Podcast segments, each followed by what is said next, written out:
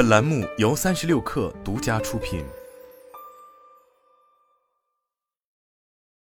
本文来自最前线。国内碳酸锂价格再次陷入萎靡之际，激烈的锂矿争夺战却仍在上演。八月九日，四川省泾川县李家沟北锂矿勘查权开启竞拍，该矿勘查权起售价为五十七万元。截至目前，报价次数达两千两百七十六次，最高报价达到了八点零六亿元，升值率达一千四百一十倍。八月十日上午十点，四川省马尔康市嘉达锂矿勘查权开始竞拍。截至十日中午，此次竞拍的报价次数达一千六百一十六次，最高报价已突破十点九亿元，较三百一十九万元的起售价升值三百四十二倍。根据六月二十日国家自然资源部公布的锂矿勘查权出让公告，四川省泾川县李家沟北锂矿勘查权首次出让期限为五年，面积为七点五五一平方千米。马尔康市嘉达锂矿勘查探矿权首次出让时间同样为五年，面积为二十一点二二四七平方千米。上海钢联数据显示，电池级碳酸锂价格六月二十六日至今已连续二十二次下调，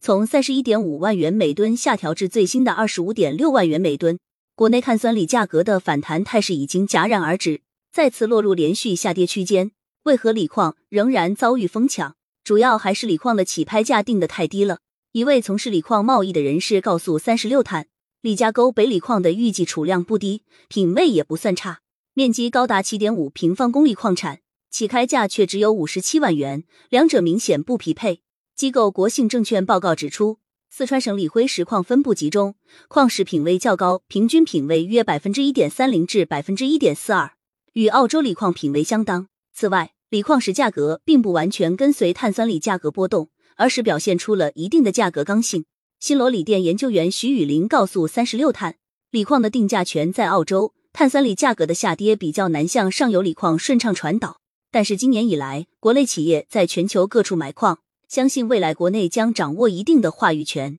参考今年四月碳酸锂价格大幅下降到十五万元每吨时，上游锂矿的价格跌幅却有限，碳酸锂生产环节受到上下游挤压。一些完全依赖外购矿的企业的减产幅度达到百分之五十以上。徐雨林表示，我国锂金矿的来源主要是澳大利亚、巴西、津巴布韦等国家。二零二二年中国锂产业报告白皮书显示，二零二二年我国从国外进口锂辉石金矿约两百八十四万吨，锂行业原料对外依存度约为百分之五十五。上文锂矿贸易人士表示，现货矿价是跟随锂盐价格波动的，但现货矿的量非常有限。不少国内企业与澳洲的锂矿公司签署了长期协议，约定了长期稳定的价格。锂矿价格小幅波动是可能的，但很难随着锂盐行情大幅波动。这导致了虽然碳酸锂价格波动较大，但锂矿价格，尤其是一级市场的矿山价格始终坚挺。随着下游新能源产业的快速发展，而上游锂矿资源增产速度相对缓慢，